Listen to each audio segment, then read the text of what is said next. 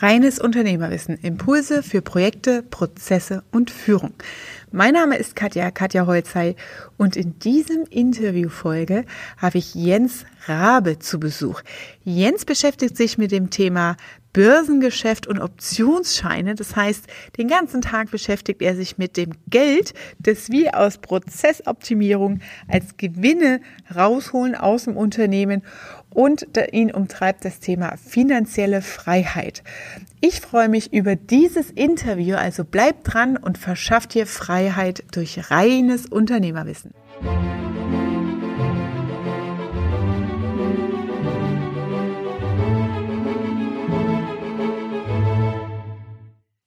Herzlich willkommen zu dieser neuen Podcast-Aufnahme und ich freue mich sehr, euch diesen Gast hier vorzustellen. Ich habe einen ganz besonderen Mann hier an meiner Seite, der ähm, Quereinsteiger angefangen hat und jetzt richtig, richtig groß im Börsengeschäft unterwegs ist und mit Optionshandel und Optionsscheinen unterwegs ist. Von dem könnt ihr richtig viel lernen, was Geldanlage angeht, was finanzielle Freiheit angeht. Und ich begrüße dich ganz herzlich hier, Jens Rabe.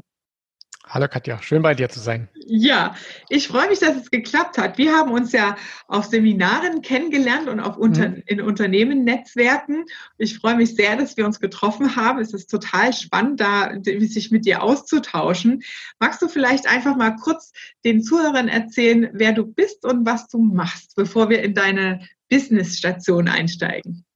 Also du hast es ja schon gesagt, ich bin in, in meinen jetzigen, äh, in meiner jetzigen Profession äh, wirklich der totale Quereinsteiger. Ich äh, bin in einer Zeit geboren, als wir noch zwei getrennte äh, Deutschlands hatten. Und genau als das wieder zusammengekommen ist, war ich 18 Jahre alt. Das heißt, mit 18 Jahren äh, öffnete sich die Freiheit für mich, was großartig mhm. war.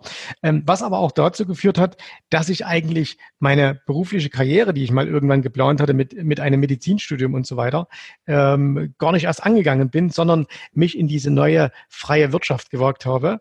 Ähm, ich habe mich also dann relativ schnell selbstständig gemacht als Handelsvertreter, äh, habe Versicherungskaufmann gelernt und habe dann viele Jahre in einem äh, Versicherungsunternehmen gearbeitet, ähm, was auch recht schön war. Aber irgendwie mit der Zeit wurde es mir dann so ein bisschen zu langweilig. Äh, ich glaube, ich war auch kein äh, niemand, der, der sich gerne Weisungen gegeben hat. Und selbst als Handelsvertreter mhm. ist man ja immer so ein wenig weisungsgebunden. Das heißt, ich, ich war so eine, ein, ein Freigeist und bin es, glaube ich, auch heute noch. Und irgendwann habe ich einmal André Costolani kennengelernt. Und André Costolani, das war ja so dieser Grand Seigneur der, der Börse. Und ähm, als ich ihn kennenlernt und ihn gesehen habe, auch einmal persönlich auf einem Vortrag, da wusste ich, das ist deine Zukunft. Also so als älterer Herr irgendwann mal ähm, ganz nonchalant über die Börse sprechen, ähm, nebenbei viel Geld verdienen, das, das war das, was ich machen wollte. Und so bin ich letztendlich ähm, an der Börse gelandet. Und das lief in den ersten Jahren äh, ziemlich gut ähm, ohne dass man da auch allzu viel falsch machen konnte, weil das war so diese erste Zeit des Börsenbooms in Deutschland, äh, Telekom-Aktie und äh, neuer Markt, was es da alles so gab. Und als es dann alles wieder zusammenbrach im Jahr 2000, ähm, hatte mich das Ganze aber schon so infiziert und so gepackt, dass ich wusste, okay, auch wenn du jetzt wieder viel Geld verloren hast, das ist der Weg, den du gehen willst. Und so bin ich dann im Laufe der Zeit immer mehr in, in das Ganze reingekommen und habe dann jetzt vor zehn Jahren ähm, meine, meine jetzige Firmengruppe gegründet. Äh, am Anfang ganz allein, äh, nur, nur ich, ich und mein mhm. 16 Quadratmeter Büro. Und mittlerweile ist es ein wenig größer geworden. Das ist ja spannend, hey, Wahnsinn. Äh, da, da will ich ja gleich mal reingehen. Wie kommt man denn von einem Vortrag eines Idols, das du liest, direkt an die Börse? Also wie, wie, hast du das gemacht? Hast du da dir Karriereschritte geplant, Kontakte gesucht oder äh, ne, wie, wie bist du dann direkt so zur Börse gekommen? Also das, das geht ja nicht, du gehst da raus und sagst so, und morgen klopfe ich hier an und da gibt es einen Job für mich. Oder wie funktioniert das? Das? Nein, das, das, äh, ich, ich verdanke eigentlich meine Börsenkarriere auch ein wenig neben André Costolani der Bundeswehr, ähm, weil äh, ich, ich äh, war 1996 bei der Bundeswehr und das war so eine Zeit, in der die Bundeswehr so im Umbruch war. Das heißt, ähm, da ging es los mit Auslandseinsätzen und ähm, so verschiedenste Dinge, dass die Bundeswehr umstrukturiert wurde, was dazu führte, dass ich äh, in meiner Zeit nichts zu tun hatte. Also ich, ich war zehn. Monate lang, unser, unser Wehrdienst war damals noch zehn Monate, es gab ja einen Pflichtwehrdienst. Und ich Warst du noch bei der NVA? Nee. Nein, nein, nein, das war schon Bundeswehr. Also wir waren schon Bundeswehr, aber ähm, wir hatten zwei Monate lang Grundausbildung, die, da mussten wir noch was machen und die restlichen acht Monate habe ich wirklich nichts zu tun gehabt. Also ich, es, mhm. ich saß wirklich den ganzen Tag nur rum. Und äh, dann habe ich halt äh, gesagt, okay, kannst du jetzt entscheiden, äh, starker Raucher, starker Trinker äh, zu werden oder machst du was Vernünftiges? Und ich habe dann gedacht, dann lies halt. Und dann habe ich einfach viele Bücher gelesen. Und mhm. da waren eben zufällig auch Börsenbücher dabei. Mhm. Und äh, das hat mich halt fasziniert. Und dann habe ich mir irgendwann mal, habe ich einfach bei meiner Bank, ähm, bin ich, glaube ich, hingegangen, habe gesagt, ich möchte mal eine Aktie kaufen. Wie geht das?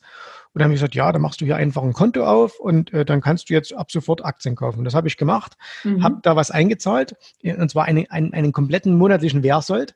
Das waren damals 400, wow. äh, 400 D-Mark.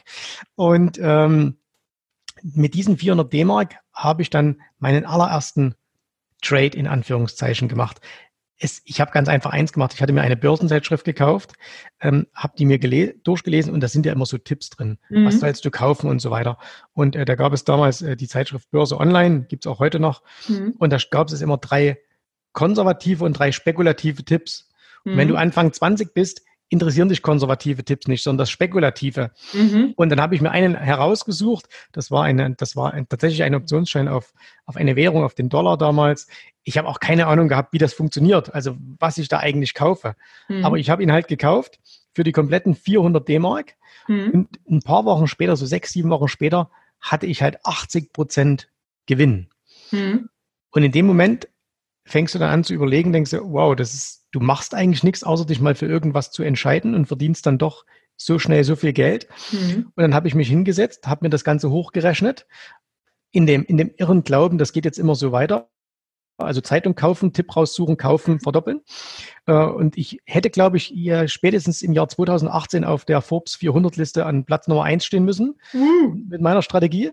Ähm, Nein, hat natürlich nicht geklappt. Ich habe es dann später auch wieder verloren. Aber dann hat es mich halt gepackt gehabt. Also ich war einfach fasziniert von dieser Idee, dass man nur über das Nachdenken, nur indem man ähm, Informationen hat, nur indem man über etwas nachdenkt und sich für, für den Kauf eines bestimmten Wertpapiers entscheidet, Geld verdienen kann. Mhm. Und ähm, ich, ich war jetzt kein großer Mathe-Freak oder irgendwas, äh, ganz normal, aber das hat mich fasziniert. Und deswegen bin ich dann quasi so, so reingeschlittert einfach. Ja, bist du dann auch richtig auf dem Börsenparkett gewesen? Also hast du an der, an der, in der Börse oder für die Börse auch gehandelt?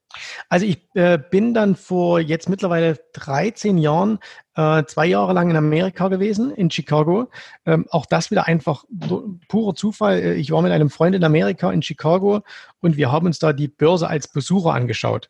Mhm. Und ähm, über einen Kontakt, den wir hatten, hat uns jemand da herumgeführt und wie das manchmal so ist, äh, diese, diese Frau, Barbara, äh, die war mit einem Deutschen verheiratet. Deswegen mhm. sprach sie sehr gut Deutsch und fand das nun ganz toll, dass da zwei deutsche Jungs kommen und sich für ihre Börse interessieren. Und ähm, sie hat uns da mitgenommen aufs Parkett, äh, wo die ganzen Händler rumstanden. Das, das gab es damals noch. Da stehen 3000 Menschen, Männer hauptsächlich herum, schreien sich an und handeln irgendwelche äh, Wertpapiere. Und das, das hat mich total fasziniert. Also ich stand auf diesem, ich stand auf diesem Parkett zum ersten Mal und wusste, jetzt bin ich angekommen. Das ist das, was ich machen will. Ich, ich weiß nicht warum, aber das, das war meins. Und ähm, dann habe ich einfach einen dieser Händler gefragt, das, was, den sie uns vorgestellt hat, das, was du machst, kann man das lernen? Und da hat er gesagt, ja, da musst du einfach zu mir kommen. Also es, da gibt es ein Coaching, das kostet halt die Woche, keine Ahnung, 5000 Dollar. Und da habe ich gesagt, das ist ja cool. Und da bin ich nach Hause geflogen, ähm, habe mir wieder einen Flug gebucht und bin wieder zu dem rübergeflogen und war eine Woche bei ihm. Mhm. dann war das halt so, dann hat man viele Leute kennengelernt und dann ist man auch so ein bisschen rumgereicht worden. Und dann war ich, äh, wie gesagt, zwei Jahre lang extrem häufig in den USA. Also ich bin wirklich immer so gekommen, 14 Tage da, wieder eine Woche, zwei Wochen, drei Wochen, vier Wochen nach Chicago geflogen und ähm, habe da wirklich auf dem Parkett extrem viel gelernt. Mhm. Ähm, vieles, viele Zusammenhänge verstanden, ähm, wie Börse im Grunde genommen funktioniert. Und das war dann so mein, mein Einstieg. Wow. Wahnsinn. Wie, mal, wie ist das? Hast du dann auch, also bei Börse ist ja für mich, hört sich das oft so wie nach Hinterkopf, das ist sowas, ne? das haben wahrscheinlich viele ähm, so ein äh, ja, Push wegbekommen, auch ähm, der neue Markt damals in den, ähm, mhm. in den 90ern. Wie hast du das denn erlebt? Also du scheinst ja dann schon auch deinen kompletten Lebensunterhalt damit bestritten haben. Also wie A, hast du dich abgesichert und B, äh, die Frage, der, ich meine, das ist auch wieder der Pressefilter. Ne? In der Presse wurde, hat man dann ja auch gesehen, wie das so funktioniert. Und ich hatte damals so das Gefühl, an der Börse, das ist so was wie für süchtige, äh, spielsüchtige Leute, mhm. so Casino-Spieler, die halt mit Geld von anderen da richtig Bock haben zu zocken, ähm, mit wenig äh, Werte, äh, inneren Werten oder Wertschätzung dem Kunden gegenüber. Ähm, und das kann ja auch zu einer, ich will es nicht Krankheit sagen, aber einer Sucht führen. Ne? Und wenn einem das Fieber da so packt und es ist ja ein Spiel letztendlich, äh, ein Zahlenspiel, ähm, das kann ich schon nachvollziehen, dass man da einfach Freude dran hat. Merkt man das? Ähm, ist es das so, dass man da irgendwann merkt, so, uh, jetzt bin ich in einem Tunnel drin und jetzt muss ich wieder rauskommen? Und also wie nimmt man das wahr und wie steuert man sich da selbst oder wie schützt man sich da auch? Also Börse hat tatsächlich, ich glaube besonders auch für Männer, so eine so eine gewisse, äh, so einen gewissen Suchtfaktor. Also das, das ist definitiv so, weil man sieht halt, was da für Summen bewegt werden, mhm. äh, was da, was da auch möglich ist und so weiter. Aber für, für mich war es eigentlich nie irgendwie so ein, so ein Spiel, sondern ich wollte das schon äh, als als, als Einkommen halt haben. Ich habe gesagt, okay, ich habe gesehen, es gibt Menschen, die verdienen an der Börse ihr Geld, äh, indem sie da einfach kluge Entscheidungen treffen. Und ähm, ich habe mich dann einfach, ich habe mich auch selbstständig gemacht zu einer Zeit, an der Börse, als ich noch keinerlei Verantwortung hatte. Das mhm. heißt, meine Kinder waren noch nicht geboren, äh, ich hatte noch keine, keine großen finanziellen Verpflichtungen und ähm, ich habe dann irgendwann gesagt, okay, bei dem, bei dem Versicherungsmakler, wo ich arbeitete, ähm, ich, ich höre jetzt auf. Äh, ich habe dann meine Bestände verkauft äh, und hatte dann so viel Geld, dass ich gesagt habe, du kannst ein Jahr davon leben. Also nach einem Jahr wäre das Geld halt weg gewesen. Und dann habe ich mir gesagt, schauen wir mal, ob es funktioniert. Wenn es mhm. eben nicht funktioniert, ja, dann suchst du dir halt wieder irgendwas anderes. Also mhm. das, das, äh, ähm, das ich hatte da jetzt keinen, keinen finanziellen Druck mehr gemacht. Ich habe gesagt, okay, das Geld langt für ein Jahr, mhm. ähm, das ist okay. Und dann habe ich halt äh, einfach losgelegt. Und ich sehe halt Börse überhaupt nicht so als irgendwas was zum Spielen oder, oder was, was wertefrei oder sinnfrei auch ist, sondern wenn man eigentlich Börse mal sieht, ähm, dann ist es ja nichts anderes, als dass man sagt, ich beteilige mich, ich bin quasi Unternehmer, weil ich aber selbst kein Unternehmen gründe, ähm, beteilige ich mich an anderen Unternehmern. Mhm. Also ich, ich gehe zum Beispiel, so ein klassisches Beispiel, du fährst ähm, an irgendeinem McDonalds vorbei und egal, ob dir das jetzt schmeckt oder nicht, ähm, du siehst, dass die Läden immer voll sind. Mhm. So. Und da ist es doch eigentlich, wenn man jetzt jemand fragen würde, ähm, wäre es nicht cool, wenn dir ein Teil von McDonalds gehören würde. Mhm. Dann sagen alle, ja, das wäre schon cool, das wäre super. Und dann sagst, äh, weißt du, dass du das kannst? Du kannst dir einen Anteil kaufen, nämlich du musst dir einfach nur Aktien von diesem mhm. Unternehmen kaufen. Dann ist es für viele gleich so, oh, das ist ja aber super riskant und da kann doch alles so passieren mhm. und das mhm. ist doch ganz schlimm. Und äh, also selbst als es bei uns dann wirklich schon sehr, sehr gut lief, ähm, also ich, ich bin verheiratet, ich habe drei Kinder, ähm, meine Eltern haben ewig gefragt, ähm, geht's euch gut? Äh, ist das nicht, äh, ist das nicht riskant und, und habt ihr genügend zu essen und so weiter? Also ich glaube, erst als wir uns unser Haus gekauft haben und die mal das erste Mal so bei uns zu Besuch waren und das Haus gesehen haben, haben die gesagt, ja, okay, gut, also Essen braucht ihr jetzt nichts mehr von uns. ja. Ähm, und äh, das, da gibt's halt so eine ganz, äh, ganz komische Wahrnehmung auch, auch am Anfang, wenn ich das, wenn ich das irgendwie mal im Bekanntenkreis irgendwie erzählt habe oder bei Partys oder irgendwo, was machst du, Börse? Das erste Wort war immer, oh, das ist aber riskant. Mhm. Also das hat und dann fragst du mal, wieso machst du selber auch was? Nein, nein, ich nicht. Ich habe aber doch damals Telekom-Aktien gekauft. Das ist mhm. so der Klassiker gewesen, ne? 1996. Ja. Ähm, die die Telekom-Aktie, die Aktie der Deutschen und natürlich, ich glaube, 90 Prozent gefallen oder so. Viele Leute damit Geld verloren.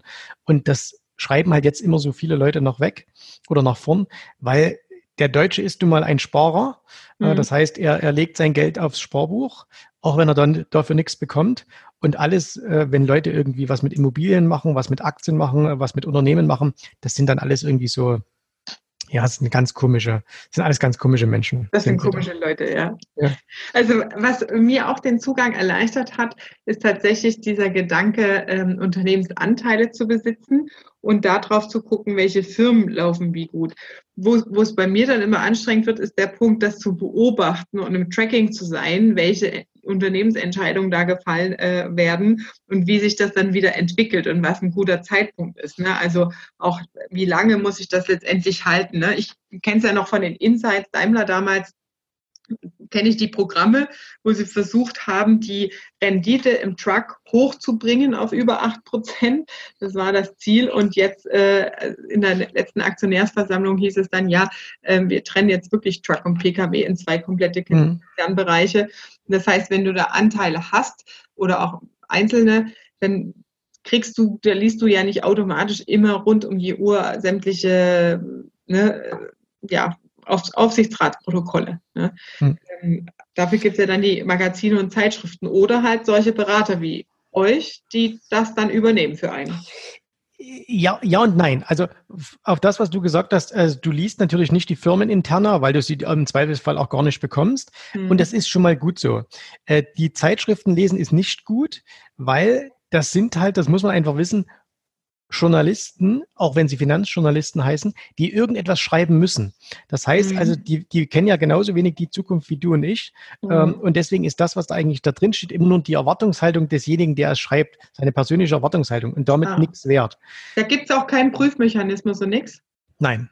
Also, das also, heißt, jeder kann irgendwas schreiben, was er denkt. Ja, natürlich. Also wenn ich heute sage, äh, Tesla wird äh, die, die teuerste Firma der Welt, äh, dann kannst du mir das jetzt glauben oder nicht. Aber ich weiß es doch nicht. Ich, das mhm. ist doch mhm. jetzt einfach von mir eine rein subjektive mhm. äh, Aussage. Und ähm, deswegen sollte man das auch gar nicht so intensiv machen, sondern was, was für die meisten, die sich jetzt nicht hauptberuflich mit dem Thema Börse beschäftigen, viel, viel sinnvoller ist, ist mit offenen Augen durch die Welt zu gehen. Ähm, lass uns einen kleinen Test machen. Ähm, Du bist bestimmt oder du hast bestimmt schon mal was bei Amazon bestellt. Ja. Okay, und wahrscheinlich auch nicht erst jetzt dieses Jahr, sondern wahrscheinlich schon vor zehn Jahren, oder? Vor zehn Jahren weiß ich jetzt nicht, aber schon länger her, ja. Länger.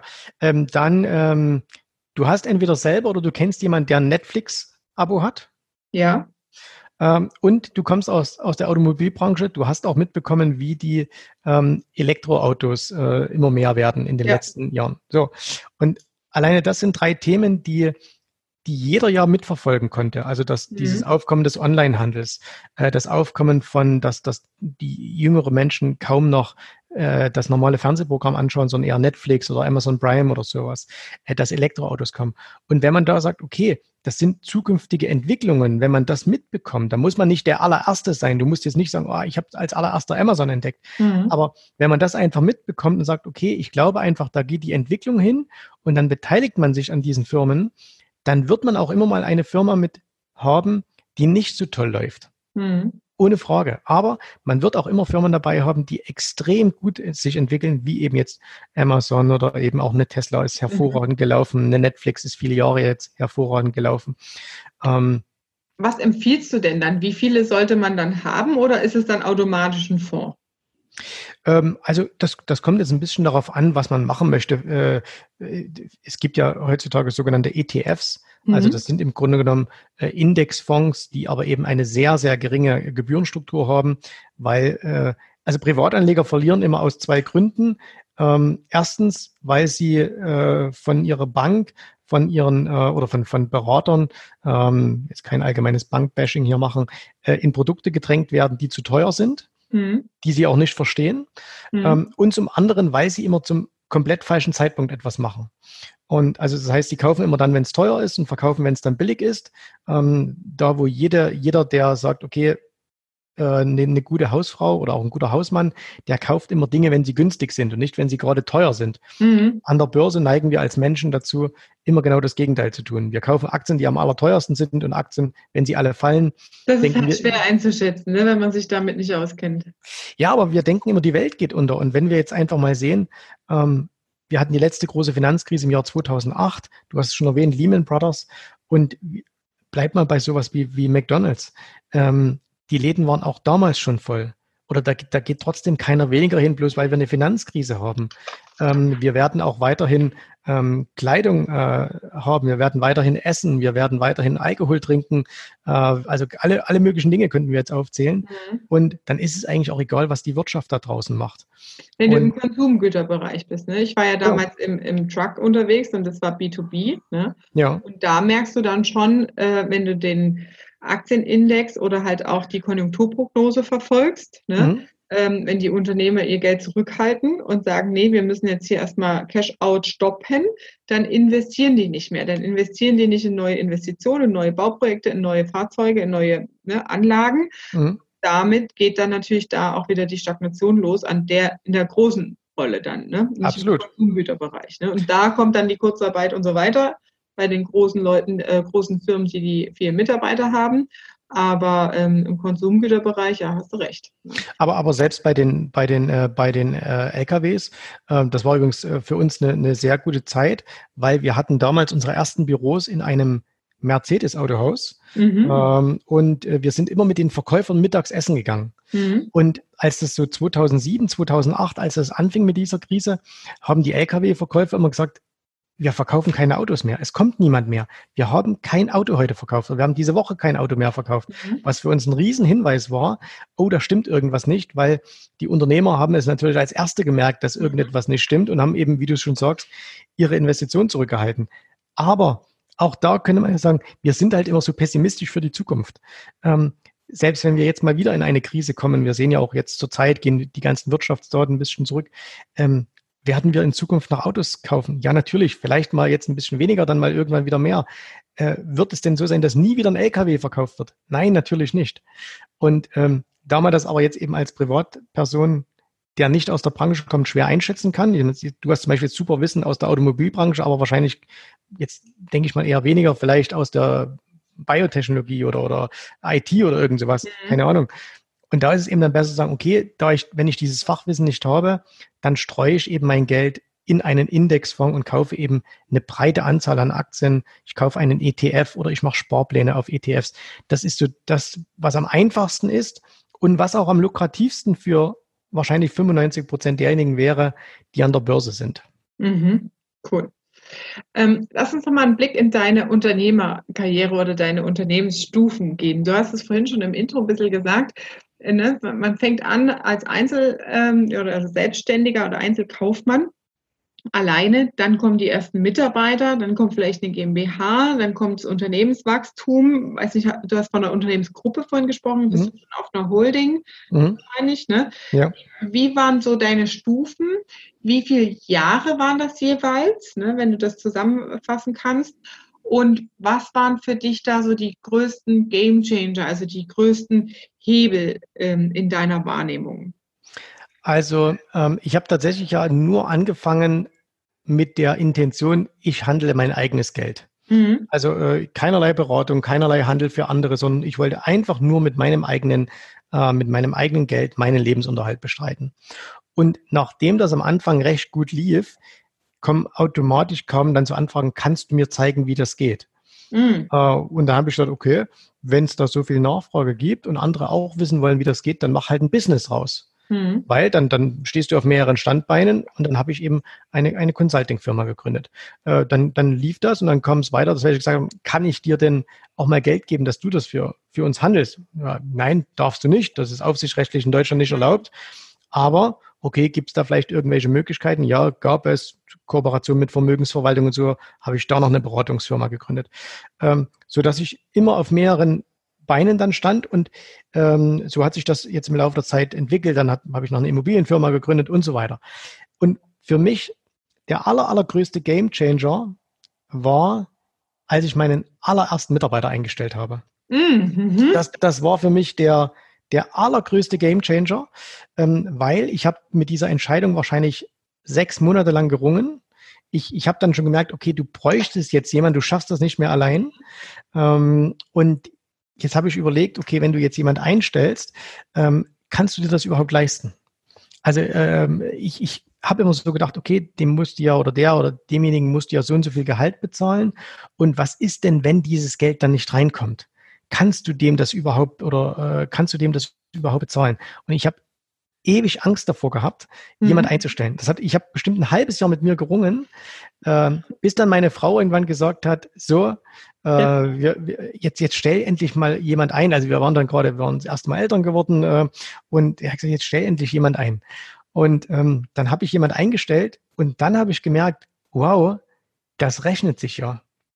Also der hat ja plötzlich viel mehr für, für mich erwirtschaftet, mhm als er gekostet hat. Mhm. Und als ich das begriffen habe, also das, dieser ganze, das hat wahrscheinlich ein ganzes Jahr gedauert, bis ich das wirklich von dem beim ersten Gedanken bis zum jetzt endlich begreifen verstanden habe. Das war ein riesiger, das war eine riesige Veränderung für mich. cool. Und dann hast du gleich zehn eingestellt, oder wie? Nein, nein, das ist dann so. Wie geht's dann weiter? Also wie viele Jahre war das jetzt so zwischen allein selbstständig bis zum ersten Mitarbeiter und dann? Ich glaube, jetzt allein selbstständig bestimmt so vier, fünf Jahre. Mhm. Äh, und ist dann seither sind es jetzt, äh, wir sind jetzt äh, seit sechs Jahren, vor sechs Jahren habe ich den ersten eingestellt. Jetzt sind wir so ungefähr zehn Leute, ähm, suchen auch immer. Also wir stellen auch jetzt, äh, jetzt mehr ein. Und äh, ich, kann, ich habe übrigens noch einen zweiten Game Changer, mhm. auch eine ganz simple, im Grunde, ich muss halt so, so lachen, wenn ich darüber nachdenke, aber es war eine witzige Sache. Und zwar, als wir das erste Mal eine Werbeagentur beauftragt haben. Mhm, mhm. also äh, wir, äh, der, der erste Mitarbeiter, der hat äh, so die Technik bei mir gemacht, ein bisschen Sekretariat. Also das war so, so Mädchen für alles. Mhm. Äh, ich habe tatsächlich eine Sekretärin gesucht und da hatte ein Mann sich beworben und er hat geschrieben in seiner Bewerbung, äh, ich kann zwar keinen Kaffee kochen, aber sonst bin ich ganz gut. Und äh, den habe ich dann auch genommen. Und der hat auch am Anfang unsere ersten Logos selber gemacht und unsere erste Webseite programmiert und alles. Und das war alles okay. Und irgendwie war das aber eben, wie es viele so machen, so, so, ja, so halb professionell. Mhm. Ähm, und irgendwann habe ich gesagt, so, ich, ich will das jetzt mal ein bisschen professioneller und habe dann eine, ähm, habe dann eine Werbeagentur beauftragt, mhm. ähm, die aus heutiger Sicht auch total preiswert war und es hat eigentlich nichts gekostet. Aber auch das war wieder so ein Schritt. Und mit dieser, mit dieser Agentur äh, sind wir dann, äh, sind wir dann professioneller geworden. Mittlerweile habe ich jemand, äh, der sich, äh, der sich nur um solche Sachen kümmert, bei uns in der Firma direkt angestellt. Aber das war auch so der, der erste Schritt. Also der erste Schritt, quasi der erste Gamechanger, stell dir Mitarbeiter ein und zweitens source Dinge, die du nicht kannst, aus. Das waren meine größten, meine größten ähm, ähm, Dinge. Krass, cool. Und ähm, wie, wie sieht es bei dir aus mit dem Arbeiten am Unternehmen, also Unternehmer? Also das eine ist Geschäftsführer und das andere ist dann nochmal Unternehmer oder jetzt vielleicht auch deine Holdingstruktur. Wie hast du das Wachstum dann gesteuert? Ähm, ich bin eigentlich in alle, ich, ich habe weder BWL studiert noch sonst irgendetwas, äh, sondern ich bin, ich bin eigentlich so ein Verfechter notgedrungenermaßen von Learning by Doing und auch ähm, ich bin eigentlich erst in den letzten Jahren dann dazu gekommen, mir auch da wirklich Berater zu suchen, Coaches zu suchen, auch mhm. bereit, dann wirklich auch mal Zeit und Geld in die Hand zu nehmen, um zu sagen, ähm, äh, dass ich, ähm, dass ich da was äh, mache. Ähm, es, es hat sich vieles einfach so ergeben. Und mhm. ich habe vielleicht auch das Glück gehabt, vieles instinktiv richtig gemacht zu haben, ähm, wo man jetzt im Nachhinein sagt, okay, das war eine ganz gute Entscheidung. Ähm, das hat, da ist vieles ist einfach so, so gelaufen. Und äh, was für mich der größte Punkt war, zu lernen als Unternehmer zu denken. Man hört ja immer diese, du hast auch, du hast auch gesagt, am Unternehmen arbeiten, mhm. nicht, äh, nicht im, im Unternehmen. Und das sind aber am Anfang ja alles so Sprüche, die man hört, wo man sagt, ja, genau, ich muss am Unternehmen arbeiten, nicht im Unternehmen. Aber das dann wirklich auch mal zu tun mhm. und auch mal Dinge abzugeben, ähm, das, das ist mir wahnsinnig schwer gefallen. Mhm. Also ähm, dass man auch mal, ich, ich bin auch so ein, so ein, so ein ich bin jetzt kein Kontrollfreak, aber ich will dann, dass es immer so gemacht wird, wie ich es tue. Mhm. Und ich, und ich habe mich dann am Anfang immer extrem aufgeregt, wenn etwas nicht war, wie ich es haben wollte. Mhm. Und ich habe dann immer zu meiner Frau gesagt, äh, also meine Frau ist dann immer meine, meine beste äh, Beraterin, äh, ich habe dann immer gesagt, ah, können die nicht mal so denken wie ich? Können die nicht mal mitdenken? Ähm, und sie hat immer gesagt, nein, äh, können sie nicht, weil sonst hätten sie selbst ein Unternehmen. Und als ich das dann begriffen habe und auch begriffen habe, okay, lieber habe ich doch zehn Leute, die jeweils 80 Prozent machen, als einer, der 100 macht, ähm, das macht ja Sinn. Kauft. ja, ja, genau. Und äh, Übernahme aus der eigenen Mannschaft. Aus der eigenen Mannschaft. Und, und da ging das dann. Und das ist äh, immer noch, wir haben ja im Vorgespräch auch schon kurz darüber gesprochen, auch immer noch eine Baustelle, mhm. gewisse Dinge abzugeben Mhm. Ähm, aber ich, ich lerne immer mehr und ich merke plötzlich, ähm, ja, es funktioniert auch, wenn ich nicht da bin. Es gibt ja diesen schönen Spruch, ne, die Firma läuft, obwohl der Chef da ist. Ähm, und und äh, das, das versuche ich immer mehr hinzubekommen jetzt. Also ich, ich habe mich 1991 selbstständig gemacht und äh, äh, mittlerweile bin ich jetzt auch so weit, dass ich sage, ja, ich kann auch mal drei Wochen nicht da sein oder ich kann auch mhm. mal früh irgendwie was anderes machen oder auch Freitag nicht ins Büro kommen. Ja. Ähm, also das geht schon alles. Das Schlimme ist ja nicht mal, dass es darum geht, äh, ob du jetzt fin finanziell abgesichert bist oder nicht, ne? wenn man so also seine Schäfchen im Trocknen hat und verteilt hat, sondern vielmehr geht es um die Angst um das Baby. Ne? Man hat gegründet mhm. ähm, und man hat da so sein Herzblut reingesteckt ne? Äh, und weiß auch, wie der Hase läuft alles, ne? hat mhm. seine mega Expertise. Und ähm, dieses, ich glaube, es ist eher so die Angst, äh, dass Mitarbeiter Fehlentscheidungen treffen, Kunden verprelzen, Reputation, die Angst ums Baby eigentlich. Viel mehr mhm. als irgendwie die Angst ums Geld am Ende. Ne? Ja. ja. Wobei ich da mittlerweile, also ich bin auch ein großer Fan von Fehlern äh, und ich sage auch immer, wenn, wenn ich jemanden einstelle, ähm, da ich sage, okay, du darfst bei mir Fehler machen, du sollst Fehler machen. Ähm, natürlich, wir müssen aus dem Fehler etwas lernen und wir dürfen ihn jetzt nicht mehrmals hintereinander machen. Aber mhm. grundsätzlich haben wir auch bei mir in der Firma ähm, äh, eine, eine, eine Fehlerkultur. Das, das heißt, gut, ja. äh, wenn jemand kommt und sagt, ah, ich habe hier einen Fehler gemacht, sage okay, dann, dann lass uns das jetzt erstmal klären, wie wir da rauskommen und dann am Ende setzen wir uns zusammen und schauen, dass wir das jetzt nicht nochmal machen. Aber ich, da bin ich mittlerweile auch relativ entspannt geworden, weil ich ja auch wieder merke, wie viel Fehler ich ja auch selbst mache. Ah, okay. Selbstreflexion. Absolut. Wahnsinn. Wahnsinn. Ja, wo geht die Reise jetzt hin für dich? Ach ja, ich, ich fühle mich ja, äh, ich habe ja. Äh, du hast vorhin auch was von der Unternehmensgruppe erzählt und Immobilien. Genau, also, also, was hast du da noch alles so an, an Unternehmen und also, Beteiligungen? Also, also ich habe natürlich dann in den letzten Jahren auch ähm, überlegt, okay, wie kann man das jetzt auch so vernünftig aufstellen, ähm, dass das auch für die Zukunft ist. Also ich habe jetzt nicht so die Gedanken, ich muss meinen Kindern was vererben oder irgend so. Das, mhm. das überhaupt nicht.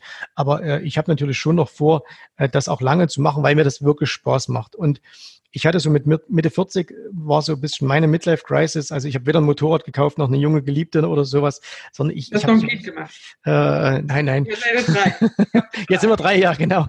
Aber äh, ich hatte so immer so diese Überlegung, ja, jetzt bist du schon Mitte 40 ähm, und ähm, irgendwann näherst du dich doch diesem Rentenalter dann. Und dann, was, mhm. was ist denn dann? Mhm. Und da hatte ich auch wieder so ein, so ein ich nenne es jetzt mal Erweckungserlebnis. Ich war in Amerika äh, auf, der, ähm, auf der Aktionärsversammlung von, von Berkshire Hathaway. Das ist die Aktiengesellschaft von Warren Buffett, dem, dem bekanntesten mhm, Investor ja. der Welt. Und da muss man sich vorstellen, du sitzt in so einer Halle drin, 30.000 Leute, äh, vorne nur ein Tisch aufgebaut und plötzlich kommen zwei ältere Herren rein. Der eine Ende 80, der andere Anfang 90 und sitzen fünf Stunden lang da und erzählen ohne Manuskript etwas über Börse, was, was mega beeindruckend ist. Und da habe ich jetzt für mich wieder erkannt, siehst du, du kannst es ja eigentlich noch die nächsten 40, 50 Jahre machen. Und mhm. das war für mich, plötzlich hatte, spielte die Zeit keine Rolle mehr. Mhm. So. Und als ich das erkannt habe, habe ich dann gesagt, okay, wie willst du das Ganze aufstellen? Und dann habe ich eben auch mit Hilfe von von, von Beratern natürlich. Guten Steuerberater braucht man da. Mhm. Äh, ich glaube, du weißt, über wen wir da sprechen. Mhm. Äh, gemeinsamer Bekannter. Äh, dann eben auch eine Holdingstruktur aufgesetzt und ähm, dann auch gesagt, okay, ich habe immer schon mal ein bisschen auch das Geld, was ich verdient habe, äh, reinvestiert. Ich habe Immobilien gekauft, die dann eben eine eigene Gesellschaft eingebracht mhm. und äh, verschiedene äh, für jeden Unternehmensbereich eine GmbH gegründet, damit man auch mal einen Exit machen kann in einem bestimmten mhm. Bereich. Also das dann einfach so aufgestellt. Und ja, wo geht die Reise hin? Ähm, ich bin jetzt nicht so der, der riesengroße Planer und sage, ich muss jetzt in fünf Jahren da sein oder in zehn Jahren da sein. Ich möchte, dass wir, dass wir jeden Tag hierher kommen, alle miteinander und Spaß haben. Mhm. Äh, das ist ganz wichtig.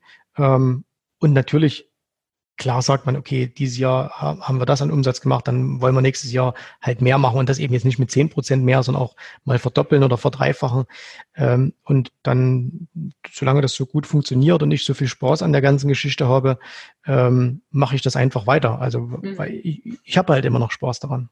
Das ist gut. Obwohl, also Spaß und dann, wir hatten es ja vorhin auch über die Wirtschaftskrisen, obwohl man sowas dann erlebt. Wie, wie überlebt man sowas, also so eine Wirtschaftskrise, wo man auch Anteile verliert und der Kurs nach unten geht? Also wie hält man sich da motiviert oder wie, wie durchlebst du solche Phasen? Und im Moment ist ja auch schon wieder so dieses Gespräch, der, der Müller hat ja dieses Buch geschrieben, Machtbeben, ne? mhm. ähm, dass demnächst ja wieder so eine große Welle kommen soll. Ähm, wie, was macht das mit dir und wie fühlt sich das an und welche Tipps hast du da, dass man da gelassener durchkommt?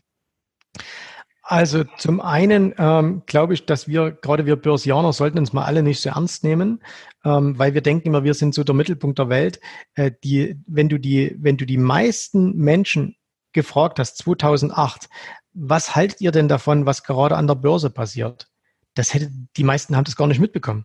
Also mhm. das heißt, 80 Prozent der Deutschen wussten gar nicht, was an der Börse los ist, äh, weil sie sich einfach nicht dafür interessieren.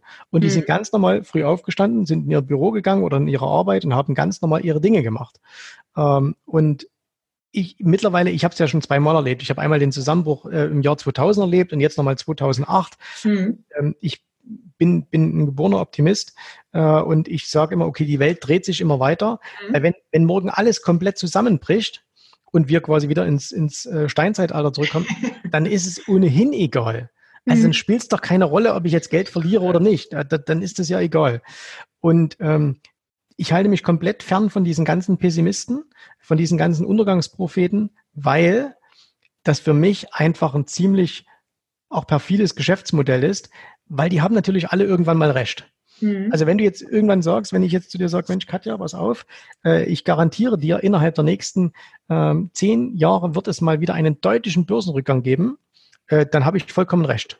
Weil das wird irgendwann mal passieren. Das ist so sicher wie das Amen in der Kirche. Mhm. Ähm, aber man könnte genauso gut auch sagen, die Welt wird sich aber auch weiterhin zum Positiven entwickeln. Mhm. Und, und wenn wir einfach mal sehen, wie sich Unternehmen, wie sich die, die Welt entwickelt hat in den letzten, ähm, ja, was, was wir jetzt so, Jahren ja, ja 50 Jahren. Also wenn ich so vergleiche einfach, in, in welchen äh, hervorragenden Zeiten wir leben. Äh, wenn ich meine, ich bin bei einem, ich bin in einem Haus aufgewachsen, äh, wo ich mit meinen Eltern meinen Großeltern gelebt habe. Mhm. Und ich denke dann immer so, meine Großeltern, die sind irgendwann äh, so kurz vor dem Ersten Weltkrieg geboren. Äh, das heißt, die Kindheit war weg und dann, dann im Zweiten Weltkrieg, da waren sie, äh, im, da war es ihre, ihre, ihr jung Erwachsensein, da war das auch weg. Mhm. Und danach war dann, war es auch nicht so toll. Also das heißt, die hatten viel, viel schlimmeres Leben als wir heute, mhm. äh, mit, mit ganz, ganz vielen Einschränkungen und uns geht's heute so extrem gut. Ja. Und, ähm, und ja, da, da mache ich mir überhaupt keine Sorgen.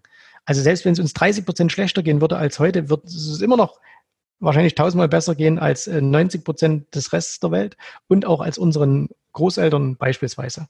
Mhm. Und deswegen bin ich da relativ entspannt. Und dann glaube ich an das Unternehmerische in mir. Ich weiß, dass, dass ich, außer jetzt, du wirst morgen krank. Ne? Also wenn ich jetzt morgen, natürlich, wenn du jetzt schwer krank wirst oder so, dann kannst du nichts mehr machen. Aber dafür hat man ja, äh, kann man sich ja absichern und dafür habe ich auch ähm, genügend ähm, Geld, sage ich mal. Aber ansonsten glaub, bin ich fest davon überzeugt, dass ich immer einen Weg finden werde, ähm, wie ich Geld verdiene, wie es mir finanziell äh, gut geht, wie ich in, in Freiheit leben kann. Also du kannst mir morgen auch alles wegnehmen. Jetzt bitte nicht wörtlich nehmen und loslachen. Aber ich, ich hätte trotzdem in, in einem Jahr würde es mit Koffern. genau, aber in, dem, in einem Jahr würde es mir trotzdem wieder gut gehen. Und ich glaube, das, das, das hat jeder Unternehmer, weil ähm, dann, dann würde ich halt irgendwas anderes machen. Aber irgendwas, also ich würde garantiert nicht zu Hause sitzen, würde jetzt über mein, über mein Schicksal jammern. Mhm. Das ist äh, wäre wär auch jetzt meine Abschlussfrage äh, an dich. Was glaubst du, was Unternehmertum für dich ausmacht? Ähm, Freiheit.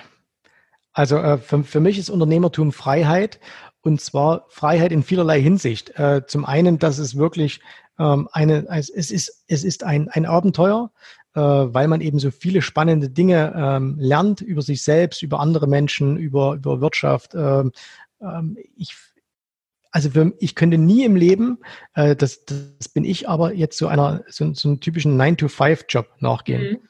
Ähm, also so, so, eine Arbeit am Band, selbst wenn sie gut bezahlt wäre, das wäre für mich der Untergang. Ich, ich will frei sein im Denken, äh, in, in dem, was ich tue.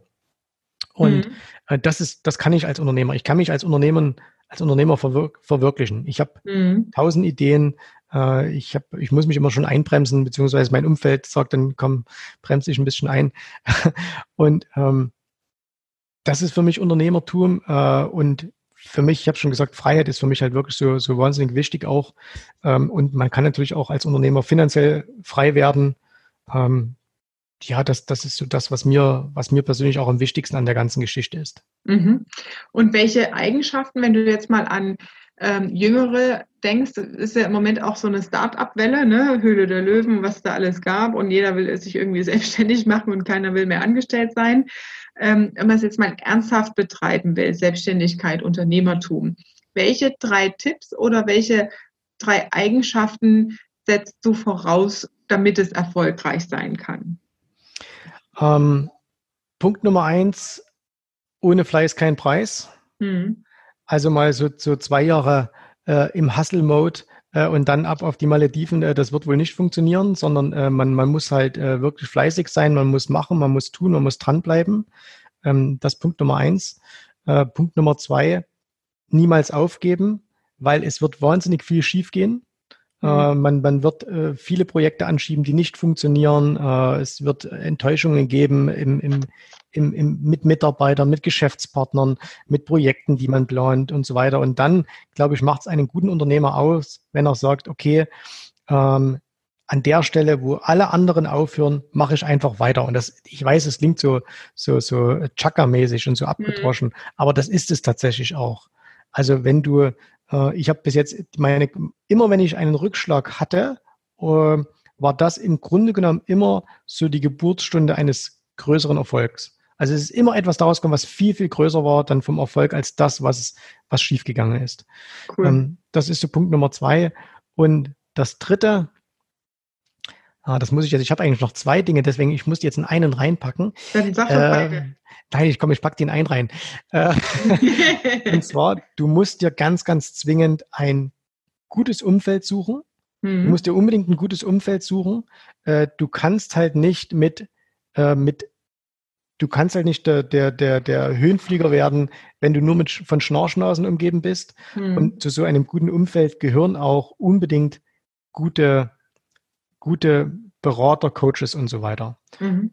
Und das sage ich jetzt nicht, weil ich äh, ja selbst auch ein Coaching-Business habe, sondern weil es mir unheimlich viel gebracht hat, seitdem ich auch vor einigen Jahren dann mal bereit war zu sagen, okay, ich suche mir wirklich die aller, allerbesten Leute. Also das mhm. würde ich heute auch, wenn ich heute mal anfangen würde, äh, da würde man immer sagen, was würdest du ändern? Und dann kommt immer so, ich würde nichts ändern.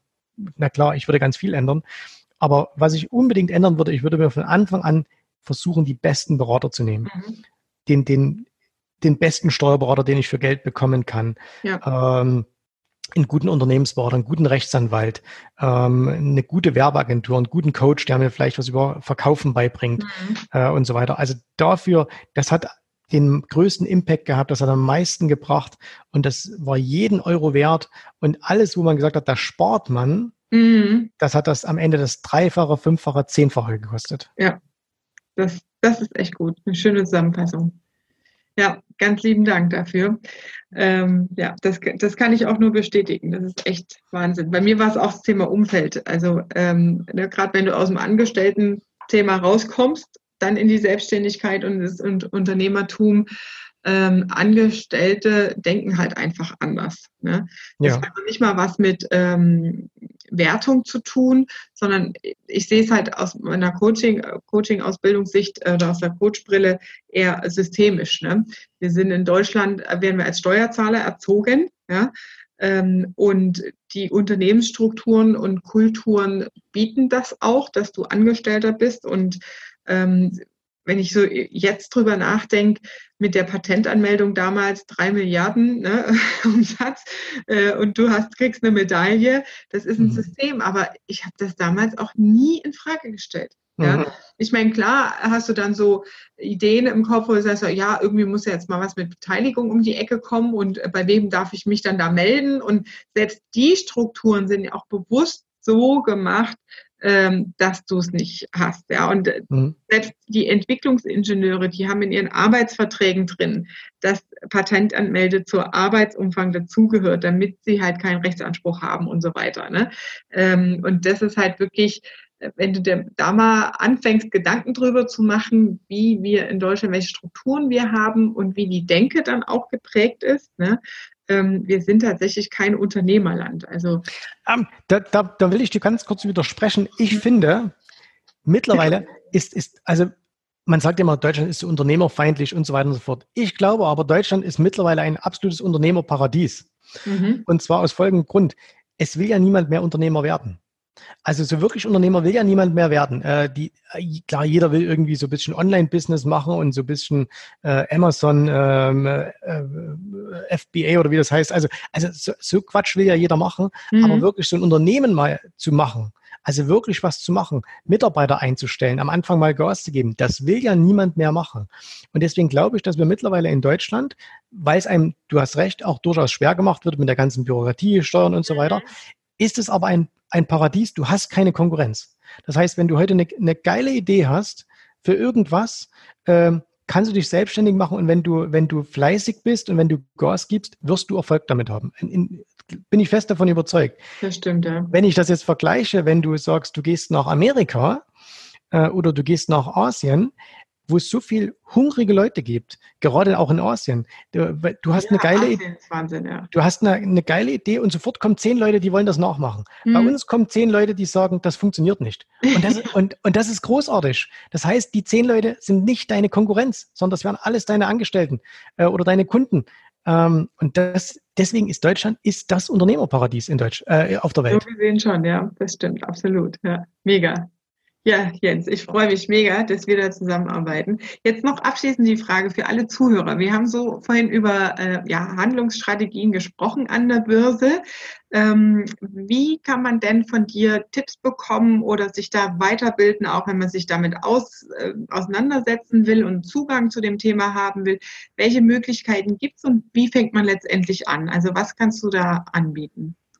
Also ich äh, das, das Einfachste ist natürlich immer, dass man erstmal schaut, okay, was gibt's für, was gibt's für Quellen, wo man sich ein bisschen äh, das anschauen kann. Äh, wir haben zwei YouTube-Kanäle. Ähm, der eine heißt Jens Rabe, so wie ich, der andere heißt Optionsstrategien. Und ähm, das können wir gerne in die, in die Show Notes machen. Mhm. Äh, und ansonsten, äh, da findet man dann auch alle Informationen von uns. Äh, ich habe ein Buch geschrieben, was ganz gut läuft äh, seit, seit paar Jahren. Und ähm, ja, also wenn man mich finden will, dann findet man mich im Internet. Und äh, wir haben da ganz viele Angebote für jemanden, der von ganz am Anfang steht, äh, speziell Sachen für Unternehmer. Also äh, da, wir haben eine eigene Akademie gegründet hier, wo wir ähm, Vorortseminare machen, Coachings und so weiter. Und ähm, ja, das, äh, das ist alles da. Sehr schön. Das heißt, man findet dich unter äh, optionsstrategien.de oder wie heißt die Seite? Genau, also, also, äh, also wir, haben, wir haben mehrere, am besten einfach jensraube.de, äh, mhm. äh, da ist alles äh, drin. Ganz, ganz lieben Dank für das Interview. Ich freue mich sehr, dass wir uns über den Weg gelaufen sind und da so einen schönen, engen Kontakt haben zueinander. Darf ich dich noch eine Frage fragen? Natürlich. Ist das der Erich da im Hintergrund, der da steht? Nein, also das ist der Warren Buffett. Ah, ich dachte jetzt schon. Nein, nein, nein. Also mit dem habe ich nichts zu tun, sondern das ist hier Warren Buffett, äh, eines meiner, meiner großen äh, Vorbilder. Ja, sehr schön. Cool. Also, ganz lieben Dank, Jens. Wir packen alles in die Show Notes rein. So machen wir das. Ich wünsche dir noch einen tollen Abend. Okay. Ciao, ciao.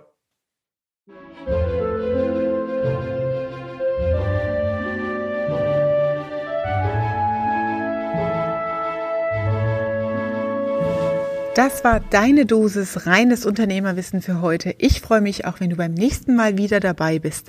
Wenn du konkrete Fragen zu deiner unternehmerischen Situation hast, dann klicke auf den Link hier in den Show Notes und nutze die Gelegenheit zum Live-Webinar und dort deine Fragen zu stellen, die ich natürlich individuell für dich beantworte. Ich freue mich auf dich. Liebe Grüße, deine Katja.